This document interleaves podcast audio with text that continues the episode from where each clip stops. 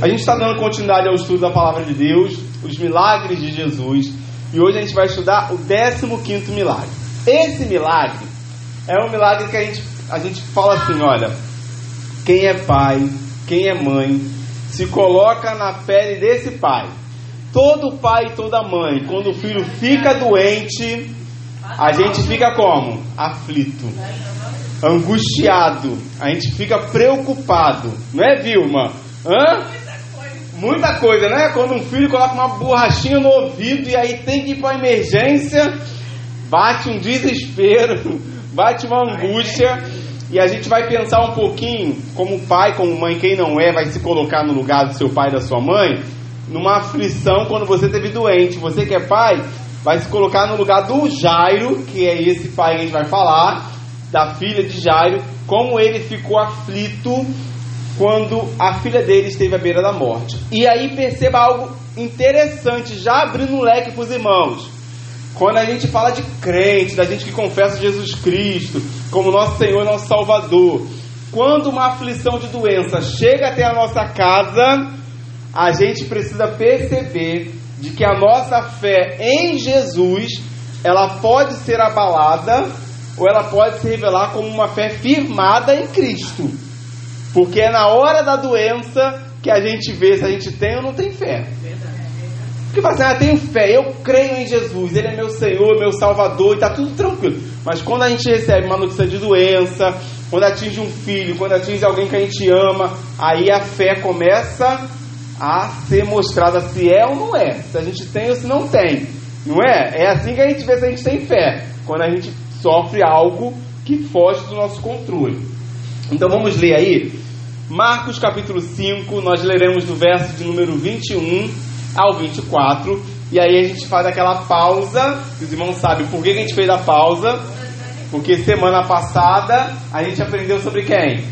A mulher, que entrou no meio do milagre de Jairo. E aí depois a gente vai do 35 ao 43. Então vamos lá. Verso de número 21.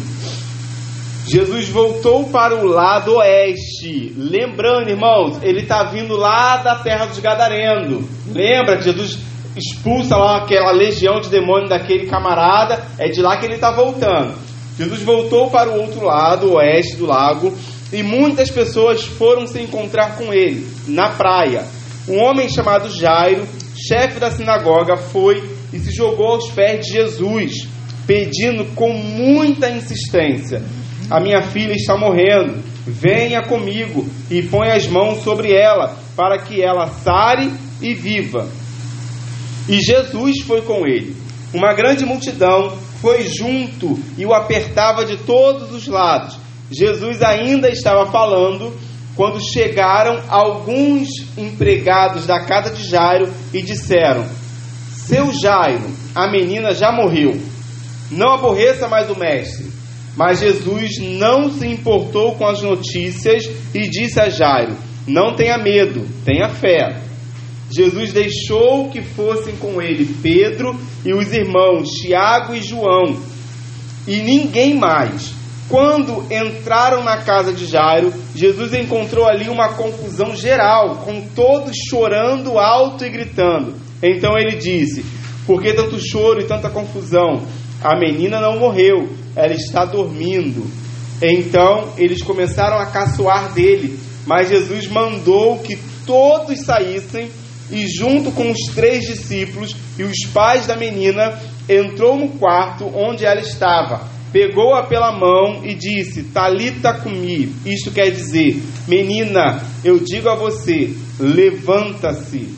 No mesmo instante, a menina, que tinha 12 anos, levantou-se e começou a andar, e todos ficaram muito admirados. Então Jesus ordenou que desse jeito, ordenou desse jeito, que nenhum. Então Jesus ordenou que de jeito nenhum espalhassem a notícia dessa cura e mandou que dessem comida à menina. Menina acordou com fome. Um sono que todo mundo acorda, acorda com quê? Com fome. Quando você dorme, você acorda. Tem gente que antes de dormir já está com fome. Comeu, aí vai, ah, vou deitar. Aí acorda pelas madrugadas da vida procurando o que comer, porque está com fome.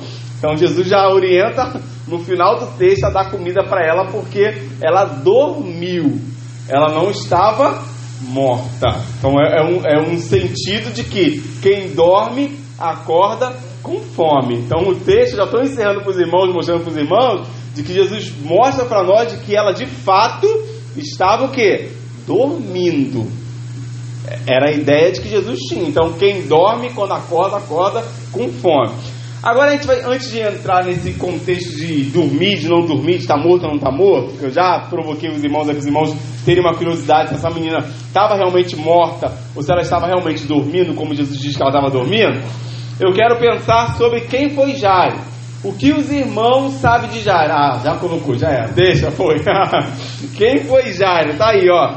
Jairo, ele era um chefe da sinagoga, ele era um homem importante, responsável por organizar e conduzir a liturgia da sinagoga. Então, enquanto o povo se reunia para poder estar é, tá na sinagoga, fazendo a leitura do livro, fazendo as orações que eles se reuniam para orar, para fazer a leitura na sinagoga, Jairo então era responsável em separar a leitura do livro, escolher quem iria ler esse livro e acompanhar se a leitura que o camarada estava fazendo estava realmente de acordo com aquilo que estava escrito. Se não estava. Era, o Diácono Jefferson. Então, era o Diácono Jefferson acompanhando tudo. Se tinha algo de errado, ele já ia se levantar e falar: opa, não pode, tá errado, corrige isso aí, tá? não pode ser assim. Já deram, quando o Jefferson chegar, os irmãos chamam de Jairo. Ele não vai entender nada. Ele é o líder da sinagoga. Então é o diácono Jefferson. Olha lá, verso 22. Deixa ele chegar que tu vai ver. Um homem chamado Jairo, chefe da sinagoga, foi e se jogou aos pés de Jesus. Era um camarada importante. A gente vai ver que existe uma curiosidade interessante no fato de Jairo ter se jogado aos pés de Jesus. A gente vai ver isso aí mais um pouquinho à frente. Antes a gente fala sobre a sinagoga. Olha lá, o que, que era a sinagoga então? Eram basicamente, elas eram uma assembleia de judeus que se reuniam para orar e se dedicar à leitura e exposição das escrituras. Seria mais ou menos a ideia de que nós, quando nos reunimos dentro do templo, nós nos reunimos para orar, nós nos reunimos para ler a palavra de Deus, expor as escrituras, adorar o Senhor. Seria mais ou menos essa ideia. É, um estudo bíblico. Eles se reuniam lá para expor a palavra, as escrituras. E Jairo, então, ele é um dos líderes dessa sinagoga. Então, as sinagogas, elas eram governadas por um grupo de ancião, nos quais um deles era Jairo. Então, já sabemos de que Jairo também poderia ser um ancião. Né? Aí já não pode ser tanto diácono Gerson, não é tão ancião assim também. Aí já é irmã Bernadette se fosse um homem. irmã Bernadette masculino, mas ancião era quem era líder lá, ou o nosso respeitoso aqui, irmão José Carlos, né? Tem mais idade então como homem também, para ser o ancião aí de organizar a leitura, as escrituras, o que é que poderia e o que não poderia ser falado. Na sinagoga ainda a gente encontra ali mais uma verdade interessante de que esses anciãos aí, eles eram responsáveis por manter a boa ordem na reunião da sinagoga. Eles selecionavam os mestres e os leitores que se ocupariam nas reuniões pela leitura e exposição das escrituras e aqueles que conduziriam as orações. Então tudo isso é o que Jairo com, é, ele fazia ao ser visto como líder das sinagogas, como a gente vê aí. Então os principais da sinagoga examinavam os discursos dos oradores para garantir que tudo fosse feito de maneira correta. Então esse, essa era a responsabilidade de Jairo. Agora é interessante, isso é interessante. Jairo é alguém importante, sim ou não, irmãos? Sim. E a filha dele está o que? Doente, à beira da morte. Pessoas importantes enfrentam lutas? Claro. Crente enfrenta batalha? Enfrenta luta, morte, doença, filho fica doente, filho de crente fica doente? Misericórdia. Muito. Fica doente também. Então a gente precisa perceber isso aí, ó. Jairo é alguém que estava responsável pela liturgia lá da sinagoga, das orações, e ainda assim a sua filha fica doente. Não tem nada a ver uma coisa com a outra. Você fala assim, ah, porque a gente é crente não vai ficar doente. Fica, claro que fica. Todo ser humano que é ser humano fica doente. Só que Jairo, ele vai recorrer a Jesus. Para que Jesus curasse a sua filha. A gente vai ver isso. Então, olha o que o texto vai dizer para nós aí na próxima próximo slide. Que Jesus, ele é visto como Messias. Porque Jairo, ele se joga aos pés de quem? Jesus. Jesus. E ele se prostra aos pés de Jesus e o adora, reconhecendo que Jesus era o Messias. Agora, algo interessante, e eu botei como uma curiosidade para os irmãos, para a gente poder perceber aí nisso que Jairo faz. Primeiro, Jairo ele era um judeu. O judeu não tem o costume de se prostrar diante de homem nem um a não ser que ele reconheça que aquele é o Messias. Então Jairo ele, Jairo ele reconhece que Jesus ele é o Filho de Deus que foi enviado ao mundo para que o homem pudesse ter vida. É isso que está acontecendo aí. Coloca para mim essa curiosidade. Olha lá. O judeu jamais se curvaria diante de um homem se este não fosse o Messias. Jairo, Jairo, Jairo quando vê Jesus, ele automaticamente reconhece que Jesus é o Messias e ele vai lá e se prostra aos pés de Jesus, fazendo esse reconhecimento. Então aí mostra para nós de que a fé de Jairo está reconhecendo de que Jesus é o Messias. Por isso ele se prostra. Então, é, é, o fato de se prostrar precisa ser algo bem interessante para nós a gente enxergar nessa noite, de que não é apenas um se prostrar pedindo ajuda, é um se prostrar reconhecendo que Jesus é o Filho de Deus. É isso que ele está fazendo, ele está reconhecendo isso. Então, qualquer tipo de pensamento contrário já caiu por terra quando ele olha Jesus ele reconhece que Jesus é o Messias e ele se prostra aos pés de Jesus. Mesmo como judeu, ele faz isso reconhecendo que Jesus é o Filho de Deus. Então, é a súplica que ele faz. Jairo, aos pés de Jesus, suplica em favor de sua filha. A filha de Jairo tinha 12 anos e era filha única. O nosso texto do evangelho que nós lemos não fala, mas Lucas, capítulo 8, verso 42, diz porque Jairo tinha uma única filha. Então Lucas ele dá esse detalhe no evangelho, dizendo de que essa menina era a única filha que Jairo tinha, filha única. Talvez aí a gente não, não talvez por esse motivo. Independente se é filho único ou filho décimo filho, o desespero tomaria o coração de Jairo de qualquer maneira, né? Porque independente se você tem um ou tem dez, qualquer um que fica doente, por mais de que todo filho, olha minha mãe agora, todo filho sempre acha que a mãe ama mais um do que o outro. Eu acho. Tu acha? Acha não? Eu acho. Eu achava. Eu achava. Então, a primeira, é claro que ela me ama mais. Ainda bem que eu não tenho isso. É. Então, porque é a primeira. A gente lá em casa também sempre achava que minha mãe amava mais o mais velho do que os mais novos. Tá vendo? Ele confirmou, ela me ama mais. Sempre achava que tinha um negócio maior pelo mais velho e eu não... sempre. A gente sentia esse negócio, né? Mas quando fica doente, a preocupação é a mesma.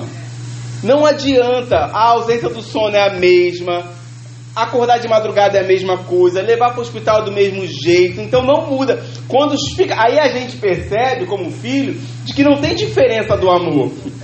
Porque quando a gente fica doente, o pai ou a mãe ela se preocupa do mesmo jeito com os que estão doentes. É uma virose, é uma gripe, é, é o mesmo amor, porque a gente vê diferença em tudo.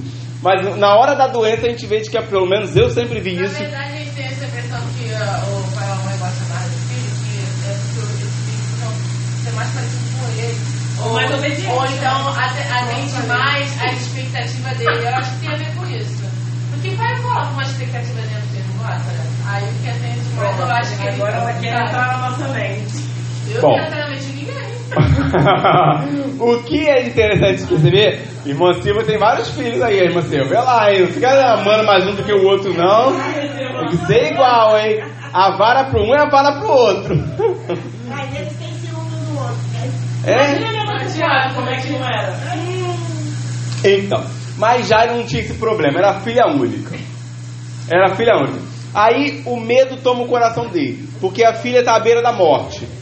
Ela está com uma doença que a gente não diz aí qual é essa doença, mas que a doença alcança quase a morte. Olha o que diz o verso 23. Pedindo com muita insistência, a minha filha está morrendo. Venha comigo e põe as mãos sobre ela, para que ela sobreviva. Então Jairo faz um pedido, uma súplica, um clamor, ele pede a Jesus, nos pés de Jesus, ele pede, Senhor, vai lá e toca na minha filha, coloca a mão sobre ela, porque ela está morrendo. Os irmãos já viveram um tempo de oração pelos seus filhos, quem tem filho principalmente, ao ver algo acontecendo com ele, falar, Senhor, toca nele, porque só o toque do Senhor pode tirar da situação. Já viveram essa experiência de orar e orar com fé no Senhor, Senhor, toca nele, Senhor. Porque ele está tá ruim. Irmão José Carlos. O irmão está aqui, está com a mente, Senhor, toca lá, Senhor. Abaixa a febre dele, Senhor. Baixa um toque seu. Então, Pai, é isso, né? Independente do tempo, vai passando o tempo, a gente continua com a mesma preocupação. Os filhos casam, dão neto, vão embora para casa, mas o pai e a mãe continuam com a mesma preocupação de sempre, não muda a preocupação. E Jairo ele tem esse sentimento de pedir a Deus Senhor toca nela. E aí então o texto fala para nós sobre a ideia de que ele tem de que Jesus precisava colocar as mãos sobre ela para que ela fosse curada. E aí por que que Jairo tem essa ideia? Primeiro, porque ele já havia visto Jesus fazer isso. Então ele já tinha visto Jesus colocando a mão e a pessoa sendo curada com um toque, Jesus encostando. Então, provavelmente já havia presenciado Jesus curando alguém, encostando. A, a mulher tocou em Jesus. Jairo queria que Jesus. Ah, sim, sim, eu troquei aqui. Ele poderia, ele poderia, ele poderia ter sido certo, mas errado. Igual no acho que você liberar a palavra. Ah, sim, é. Sem o Senhor liberar uma palavra daqui. Mas você não acha que Jairo tinha fé? Para ir até Jesus? Porque, porque ele, irmãos, como líder da sinagoga, ele poderia ter sem, medo, é, sem medo do que poderia acontecer com ele, porque ele estava prostrado. Exatamente, como líder da sinagoga, é. reconhecendo de que Jesus era o Messias, prostrado aos pés de Jesus, é. então ele sofreria consequências desse ato dele. Mas ele tem ousadia, tem a fé de ir até Jesus e se prostrar aos pés de Jesus. A nossa fé, ela, ela, ela não tem que ser baseada na forma como a gente acha que Deus tem que agir. A nossa fé tem que ser baseada no fato de a gente confiar de que Ele pode agir. Né? Se Ele vai encostar, se Ele vai ir, se Ele quer que eu toque nele, é crer de que Ele pode fazer. Essa é a fé. O que Ele não passa, mas que Ele tem um sim, tem um não. Então a fé está baseada nisso, na certeza de que Ele pode fazer. Se Ele quiser, se não quiser fazer também, não quiser fazer, ele também não vai fazer. Então, olha aí, ele vai dizer: Venha comigo e põe as mãos sobre ela, para que ela sare e viva. Olha que interessante, porque o sare e viva aqui é exatamente essa ideia. É uma doença de que ela tem, mas não é uma doença que ela está doente e vai passar da doença. É uma doença que ela está doente e ela vai morrer da doença. Então Jairo tem a certeza de que essa doença da filha dele é para morte. E quando ele vai até Jesus, ele vai pedir por algo que não tem jeito para o homem mais. Então é uma ideia de alguém que está doente, aonde nenhum recurso humano poderia dar jeito. A Bíblia não fala, né? Mas com certeza deve ir para o último estágio para chegar a essa decisão. Com certeza. Sim, o último estágio para ele chegar nessa decisão. Ah, com certeza há uma probabilidade de ele já ter buscado vários recursos. Mas agora ele reconhece de que Jesus é o único, ou melhor, a única esperança. a única esperança, né? Teve que reconhecer. Teve que reconhecer. É, é talvez a, a dor de ver a filha quase na morte fez com que ele reconhecesse. Tem gente que reconhece Jesus no meio da dor, né? Ele percebe de que tudo que ele buscou nada solucionou. Então na dor, no sofrimento, ele vai lá e se prostra aos pés de Jesus e reconhece que Jesus é o Senhor e o único que tem poder para realizar. Então Jairo faz isso. Jesus já havia realizado milagres como este de pôr as mãos e o doente ter sido curado. Jairo provavelmente já havia presenciado tais milagres. Então ele vai lá e vai até Jesus e pede com insistência que Jesus fosse é, e curasse. Então olha aí, Jesus resolve atender o pedido de Jairo. Jesus deixa a multidão e resolve ir com Jairo até o local onde estava sua filha. A minha pergunta para os irmãos é a seguinte: Por que Jesus foi com Jairo? Jesus poderia ter liberado uma palavra dali onde ele estava e a filha de Jairo ser curada? Sim. Por que Jesus se desloca e vai até a casa de Jairo? Tem um, tem, tem, tem um motivo muito legal aí que a gente vai ver hoje nessa noite. Eu quero que os irmãos aguçar a, a curiosidade dos irmãos. Por que, que Jesus vai com Jairo? Porque era para ser ressuscitado, não é para ser curada no nome de Deus. Mas ele poderia ter ressuscitado de onde ele estava? Poderia. Poderia, é porque ele também queria mostrar para o pessoal que estava na casa, né? Ah, não sei. Não, pode errar, pode acertar. É, fiquei confusa agora. Ficou confusa? Irmãos, por que, que Jesus vai com Jairo?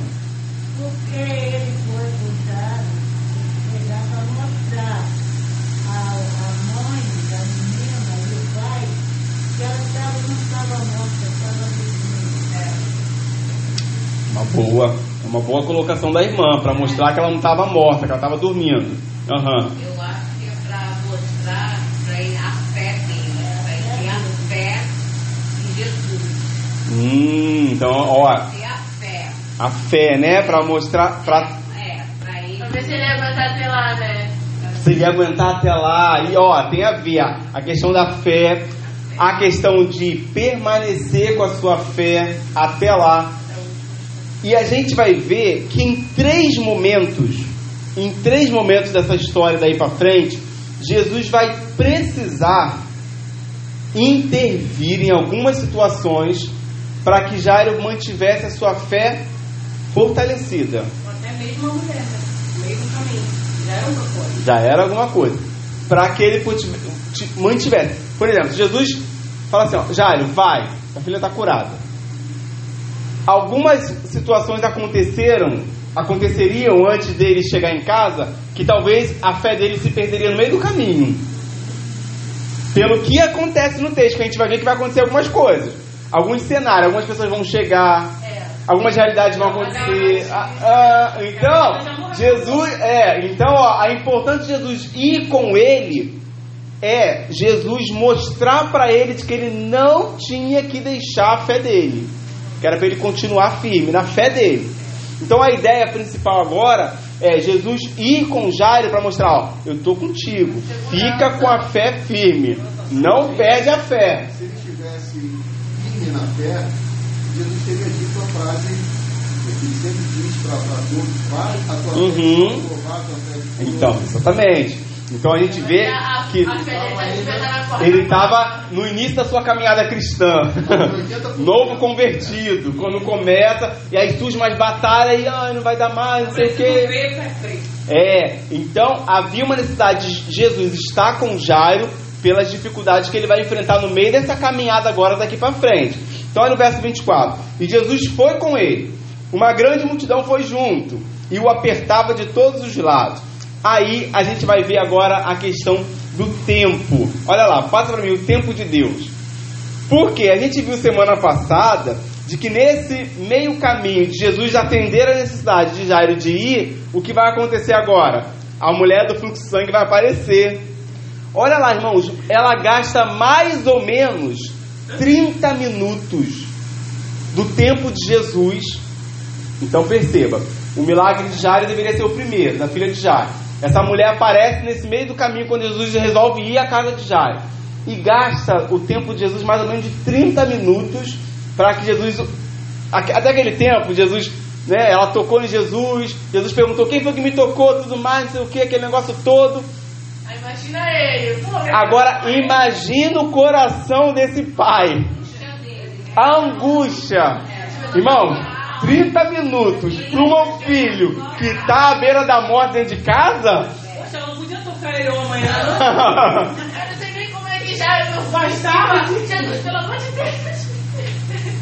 Não é muito tempo? Quem, por exemplo, quem leva seu filho no hospital e aí fica aquela sala de espera lá sentado? Você espera 5 minutos, 10 minutos, aquela angústia que ninguém te chama, o médico não aparece. Vai ficando aquele negócio dentro da gente, vontade de levantar, jogar a cadeira pro alto, pegar um, um médico pelo pescoço, atende agora. o velho homem vai aparecendo nessas horas que a gente vai matando ele devagarzinho. É.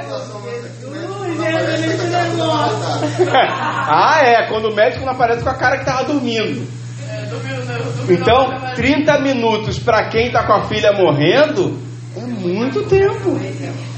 Eu não sei você, eu nunca tive a experiência de ter alguém passando mal em casa e a gente chamar a ambulância e a ambulância demorar. Eu já vi isso com vizinhos. E aí o tempo passando e aquela agonia, os vizinhos, todo mundo ali em volta ali, a ambulância não chega, não chega. Então, o tempo da espera pra gente é o tempo mais angustiante. E para um pai com uma filha à beira da morte, provavelmente é o tempo mais difícil que Jairo enfrentou. Foi o tempo de esperar esses 30 minutos Jesus atendendo aquela mulher do fluxo de sangue. Isso é interessante. Agora, o que fica legal pra gente é essa frase que eu quero separar para os irmãos. Olha lá, irmãos, guarda essa frase no coração dos irmãos, olha. Essa frase. Deus não tem pressa em agir, ele está agindo segundo o cronograma dele e não o nosso. A gente é que fica assustado. Dilma ali, Jesus. A gente é que fica preocupado. A gente tem que confiar nele. Isso, aí entra a nossa fé. A fé já entra aí. 30 minutos de espera, para quem tem fé, tem que ser tranquilo. Um ano, dois anos, esperando, pedindo, tem que esperar. Então, o cronograma de Deus é o cronograma de Deus. Às vezes a gente quer que Deus haja segundo o nosso cronograma. Só que não vai ser assim, irmãos. Ele sabe a hora certa. Até porque tem propósitos dentro da hora, né? Há um propósito dentro do tempo. Nesse caso, havia um propósito dentro do tempo. Qual era o propósito? Curar a mulher do fluxo de sangue. Então, todo tempo de espera é um propósito de Deus para a nossa vida. Está esperando? Espera com paciência sabendo que o cronograma de Deus está no mesmo lugar. Deus não perde a hora igual a gente. Deus não chega atrasado. Sua hora é perfeita, sua maneira a mais linda. É isso aí, prepara essa música para gente cantar no final. Né? Então Deus não chega atrasado. É isso aí que a gente precisa perceber. Vamos lá. Então Jesus ouve as nossas súplicas. A maior aflição de um pai, como a gente viu aí, é o tempo de espera. Jairo estava aflito com a espera e neste momento ele recebe a notícia de que a sua filha havia, meus irmãos, morrido. Por que, que a gente parou meia hora? 30 minutos esperando. Aí a gente já estava todo descabelado. Ó, agora entra o primeiro momento. Lembra por que, que Jesus precisava ir com Jairo? Por esse momento. Se Jesus libera Jairo para ir embora, o tempo que os homens estavam vindo, provavelmente seria o tempo de trazer já a notícia para Jairo de que a filha dele já estava morta. Mesmo que Jesus tivesse liberado a cura sobre ela e ela tivesse curada, Jairo ficaria desesperado sozinho no meio do caminho. Não é isso que ia acontecer? Ele ia ficar desesperado sozinho no meio da caminhada. Mas Jesus vai com ele. Quando os homens chegam para avisar de que a filha dele estava morta, esse texto é lindo. Olha o que vai acontecer agora. Aí teria muita dúvida. Olha o verso 35. Jesus ainda estava falando com aquela mulher quando chegaram alguns empregados da casa de Jairo e disseram: Seu Jairo, a menina já morreu. Não aborreça mais o mestre. Mas olha o que Deus vai dizer para a gente agora: os incrédulos. O grupo que chega. Que, o grupo que chegam até Jairo é visto como aqueles que são os incrédulos, aqueles que Jesus poderia aqueles que acreditavam que Jesus poderia curar o doente, mas não ter poder sobre a morte, sendo Jesus limitado a estes. Olha o que o texto vai dizer para nós no verso 35. Jesus ainda estava falando. Ah, eu repeti o texto. Repeti o texto, né? Verso 35 eu repeti ele. Tudo bem. Então, diante desse contexto, o texto fala para nós de que quem traz a notícia para Jairo é visto como quem é incrédulo, quem não crê. Eles trazem a notícia de que a filha de Jairo já está morta, e que Jairo não precisava nem aborrecer, nem discutir mais com Jesus. É Porque dorme, né? eles não criam que Jesus poderia ressuscitar depois de morta. Eu acho que por isso que Jesus fala que ela, que ela É o tava 36. dormindo. É, tá aqui, eu vou ler o 36. Né? Pô, Porque dizer que ela estava morta ge- é, gerou incredulidade, né? Nós vamos, eu fui buscar a cura, ela morreu. A gente vai ver se ela está dormindo ou se ela está morta ainda. Então, olha lá, a fé de Jairo ela é colocada à prova. Por isso Jesus tinha que estar com Jairo. Irmãos, eu gosto muito do texto, eu repito esse texto várias vezes na congregação onde eu prego. Quando Jesus diz que ele estaria conosco todos os dias até a consumação dos séculos. Todos os dias significa em toda situação. Para mostrar para a gente que a gente não precisa ficar desesperado. A fé de Jairo está sendo colocada à prova, mas Jesus está do lado dele. Ele não está sozinho diante desse contexto. E aí entra esse momento que eu acho lindo, que é o verso 36. Olha lá. Medo ou fé? Jesus convida Jairo a confiar e não duvidar. Talvez, se Jesus não tivesse intervido, Jairo teria abandonado a fé dele. Alguns estudiosos vão dizer que se Jesus não tivesse do lado de Jairo com ele ali segurando nele, falando essa palavra que ele vai dizer, Jairo teria abandonado a fé logo no início. Teria deixado, não teria seguido. Mas Jesus estava com ele para que ele não abandonasse a fé. E aí ele diz isso no verso 36. Olha aí, olha. Mas Jesus não se importou com a notícia e disse a Jairo: Não tenha, tenha muito legal, né? Porque olha, às vezes a gente fala é, de que o contrário de fé é a incredulidade. Não é. Para Jesus, o contrário de fé é o medo. O medo tira a tua fé. Não é a incredulidade. Jesus está ensinando para Jairo de que não é questão de incredulidade, é o que aqueles caras tinham lá. De não crer em Jesus, de não. O que ele está mostrando é de que o opo... exatamente o oposto da fé é o medo, não é a incredulidade. Porque se eu tenho medo, eu não tenho fé. Pedro, Pedro temeu, ele afundou. O medo de Pedro fez ele afundar. A fé dele ficou meio balançada ali. Então, o oposto da fé é o medo. Quando a gente permite que o medo domine o nosso coração, a nossa fé começa a ficar abalada. Diante de uma situação, de uma notícia de doente, doença, quando o medo chega até nós, a gente começa a ficar meio duvidoso. A fé começa a ficar meio tortuosa.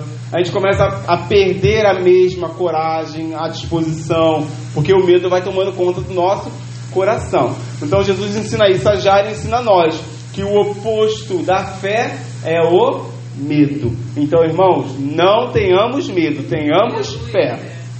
Se o medo está querendo dominar você, a fé vai se ausentar. E a gente não pode permitir que o medo domine o nosso coração. É isso que o texto está ensinando para nós também. Bom, e a gente vai ver aí agora um choro de desespero.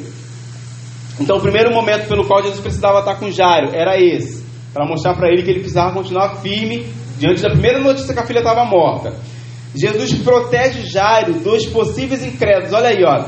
Jesus não permite que nenhum incrédulo o acompanhasse, apenas Pedro, Tiago, João, Jairo e a sua esposa, lá dentro já na casa. O objetivo de Jesus é proteger Jairo e mostrar as más companhias. Então a importância de Jesus estar com Jairo era de mostrar para Jairo que ele tinha que selecionar quem ele deveria andar com ele. E pessoas incrédulas não devem fazer parte do nosso ciclo de amizade. Ah, viu? Quando você tem alguém incrédulo que anda contigo e você permite que a pessoa incrédula reine na tua cabeça, fique trazendo um montão de coisa dentro de você e você vai deixando aquilo entrar, ao ponto de surgir o medo daqui a pouco, sumir a, a ausência de vontade, de querer participar, de querer estar, de querer caminhar. Então a gente precisa parar de dar ouvido à boca de incredulidade. Quanto mais incredulidade, vai ser pior para a gente poder caminhar. Então a gente não pode. E Jesus ensina isso para Jairo também. Olha aí o verso 37. Jesus deixou que fosse com ele Pedro e os irmãos Tiago e João, e ninguém mais. Então aquele povo que chegou até Jairo para falar: Olha, sua filha morreu. Jesus fala: Sai fora. Não vem com a gente não. Gente incrédula, eu quero longe de mim. é mais ou menos isso que ele faz, irmãos. Sabe? Ele fala assim: Ó, má companhia né? A Bíblia diz que as más companhias corrompem os bons costumes. Então, vai tirando, seleciona, porque senão não vai ter fé, vai ter medo. É isso que ele ensina. O texto vai dizer para nós ainda de que a fé de Jairo sofre mais um desafio. Qual é o desafio? Está lá. Jesus entra na casa e encontra uma multidão chorando, causando ainda mais agitação. Então, primeiro, dizem que a menina está morta. Agora, a importância de Jesus estar junto era que tinha gente para todo lado gritando, chorando, fazendo um auê naquele momento. Imagina o coração de um pai. Você chegando na sua casa, Jesus disse para você: não tenha medo, tenha fé. E agora, quando você chega, está todo mundo lá gritando, chorando. O desespero começa a tomar conta, mais uma vez. Então, mais uma vez, a fé de Jairo está sendo colocada à prova. E Jesus está com ele. Olha lá o verso 38. Quando entraram na casa de Jairo, Jesus encontrou ali uma confusão geral, com todos chorando alto e gritando. Quem eram esses que estavam chorando? Coloca aí para a gente ler aí e saber que existia esse contexto aí da época lá, na nossa época não tem. Eram as carpideiras.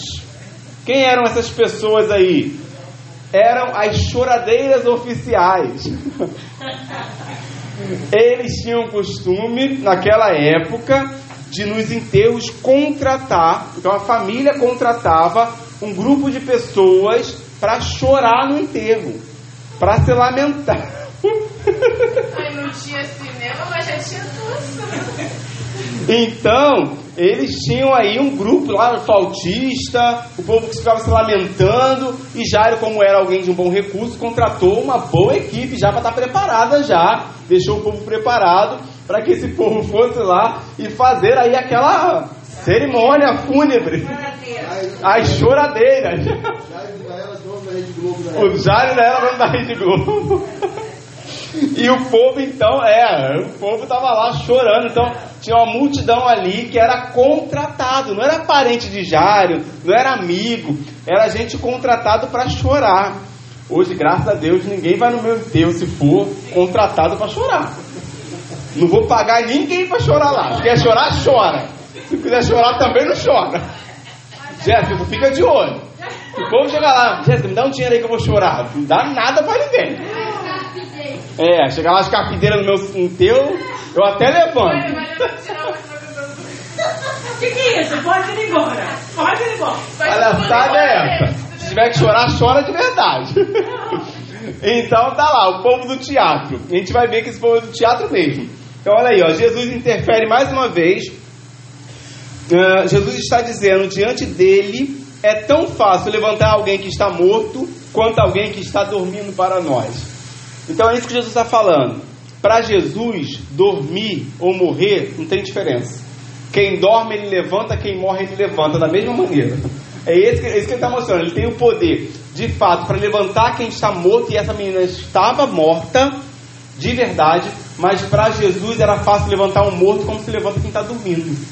É isso que ele está falando. Alguns irmãos aqui é mais difícil levantar, né? Quando está dormindo, a gente vai lá e dá uma sacudida assim. Acorda, fulano. Acorda. Acorda, é, né? Eu, eu sei que você é difícil levantar também. Acorda. Eu lembro que o congresso lá dos embaixadores que eu fui, aí eu peguei panela, irmãos. Eu entrei no meio deles batendo panela, pô, pô, pô, pô, panela, bate. E gente dormindo tranquilo. Eu peguei um apito meu de dar aula, eu apitava, apitava, apitava. E o sono de princesa. Jesus! É, no acampamento. Então tem gente que dorme sono do justo até morto. Tranquilo, é. Só que Jesus está ensinando isso. Para ele, não há diferença de quem está dormindo ou quem está morto. Ele tem poder para levantar do mesmo jeito. Olha lá, o verso 39. Hum, é, para levantar esse povo, né? Então ele disse: Por que tanto choro e tanta confusão? A menina não morreu, ela está. Olha lá, o teatro, bota para mim o teatro. A galera que estava chorando começa a caçoar de Jesus, a rir. Isso mostra para nós que era de fato um teatro. Eles estavam encenando apenas um choro. Porque ninguém que está chorando no enterro vai rir logo em seguida por ouvir algo disso. Não é verdade ou não é, irmão? tem lá alguém chorando. Fortinho teu álcool, hein, meu irmão? Botou, ele veio aqui. Não tem alguém que está do, morto lá. Eu tô lá celebrando o enterro de alguém. Vou pegar alguém aqui agora para falar que eu tô celebrando o enterro. tô lá fazendo o enterro do Joãozinho. Aí, aí chega o Mário, aí faz uma palavra assim: Ih, pastor, esse daí tá só dormindo, não tá morto não. Aí a irmã Bernadette começa a rir.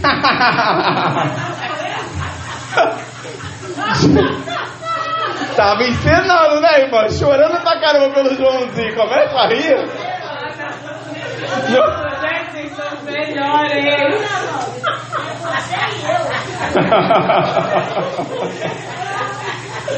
Então, é o teatro, tá vendo? É isso. Irmão, né, aqui não, aqui não tem isso não. Mas tem gente que vive de teatro. E dentro das igrejas. Ó oh, céus, ó oh, vida, minha vida não vai para frente, minha vida é um lamento, minha... é teatrinho. Hoje a gente conversava sobre uma coisa, minha esposa não vou falar aqui não, que era algo muito particular, mas de gente que vive reclamando da vida, mas não busca um serviço. É verdade. Pô, irmão, brincadeira. Este é uma jovem, está vendendo os doces dela para poder ir para o acampamento. Tem saúde, está trabalhando. Então não tem que ficar reclamando da vida o tempo todo. Tem gente que não faz nem o que ela está fazendo. E com saúde. Mas só sabe fazer teatrinho. De que é, é o coitado, é o lamentador, é o precisa. É... Por favor, não dá, né? Então, lembra desse texto, os irmãos vão lembrar das carpideiras. Toda vez que você vê alguém na igreja fazendo teatro, Bate no ombro e fala, para de ser carpinteira. a pessoa não vai entender, mas você sabe. Quem veio no estudo bíblico sabe. Tu vê alguém fazendo teatrinho, bate no ombro e ainda, para de ser carpinteira, vai pra luta. Deixa ela estudar a palavra de Deus e descobrir o que está acontecendo. então, verso 40, olha lá. Então eles começaram a caçoar dele, mas Jesus mandou que todos saíssem. E junto com os três discípulos e os pais da menina, entrou no quarto onde ela estava. Vou dar uma corridinha para a gente poder encerrar. Jesus então prioriza a vida. Jesus quebra com as barreiras porque ele toca em um cadáver que era proibido pela lei de Moisés. Jesus vai lá e toca nessa menina. Olha o que diz aí o verso 41. Pegou-a pela mão, já que ela estava com cadáver morto, mas para ele ela estava dormindo. Pegou-a pela mão e disse: Talita comigo, quer dizer, menina, levanta-se. Aquela menina então se levanta e Jesus entrega ela para os seus pais. Fala, vai lá agora, dá comida para ela, que ela está com fome, porque ela estava dormindo. E quem dorme tem fome. Quem dorme tem fome. Para a gente poder encerrar aí, chegando no término, é, a morte é um sono diante de Jesus, com as palavras de Jesus, a menina acorda do sono. No Evangelho de Lucas diz que o seu espírito voltou para ela. Então ela estava morta, mas para Jesus ela estava dormindo.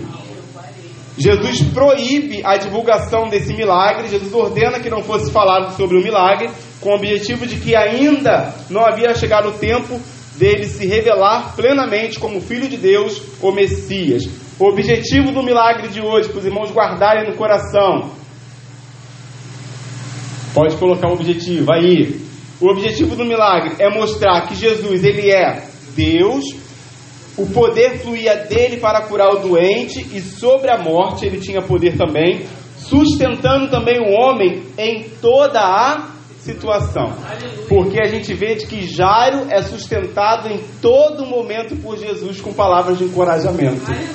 E assim é comigo e com você também. Em todas as nossas situações, o nosso Senhor diz a nós: permaneça firme eu estou contigo, avante, vamos lá, porque tem muito ainda a fazer para a glória de Deus. Amém, irmãos?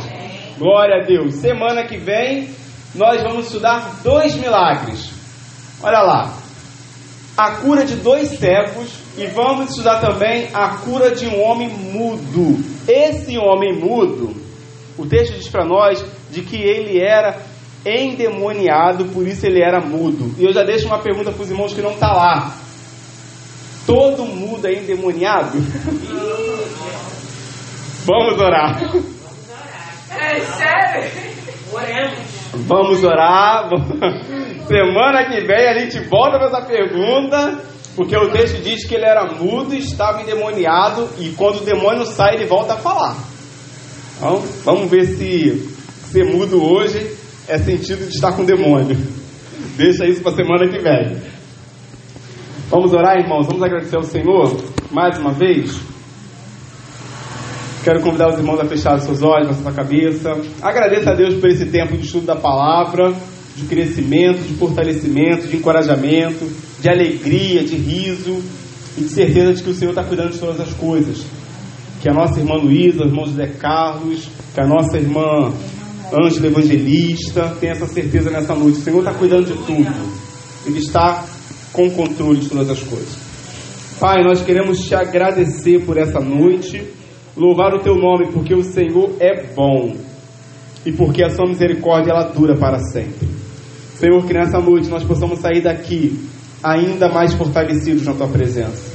Que nessa noite, Deus, nós possamos sair deste encontro com o Senhor encorajados, certos, Deus, de que toda situação que nós enfrentamos, o Senhor não nos deixa só no meio dessa situação. O Senhor está conosco. O Senhor tem o seu tempo. O seu cronograma não é igual ao nosso. O seu cronograma é o seu cronograma. Ensina-nos, a Deus, a confiar no Senhor. Ensina-nos a descansar e ter a plena certeza de que o Senhor está cuidando de todas as coisas. Cuida da irmã Luísa, do irmão José Carlos, da nossa irmã Ângela, Senhor, toma a irmã Maria, a irmã Tainá. Senhor, se mais alguém aqui nessa noite estiver aflito por alguma realidade, que o Senhor traga paz. Tira o medo, Senhor, e traz a fé. Porque eu creio de que o verdadeiro amor lança fora todo medo. E esse amor vem do Senhor para os nossos corações. Que nós possamos viver essa verdade na nossa vida para a glória do Teu nome. E agora, Deus, que a graça do Senhor Jesus, o amor do Pai e a consolação do doce Espírito Santo do Senhor continue se fazendo presente na vida da tua igreja aqui reunida e a igreja espalhada na face da terra. Fica conosco durante toda essa semana que ainda resta, para a glória do Teu nome. Nós oramos agradecidos em nome de Jesus. Amém e amém. Louvado seja o nome do Senhor.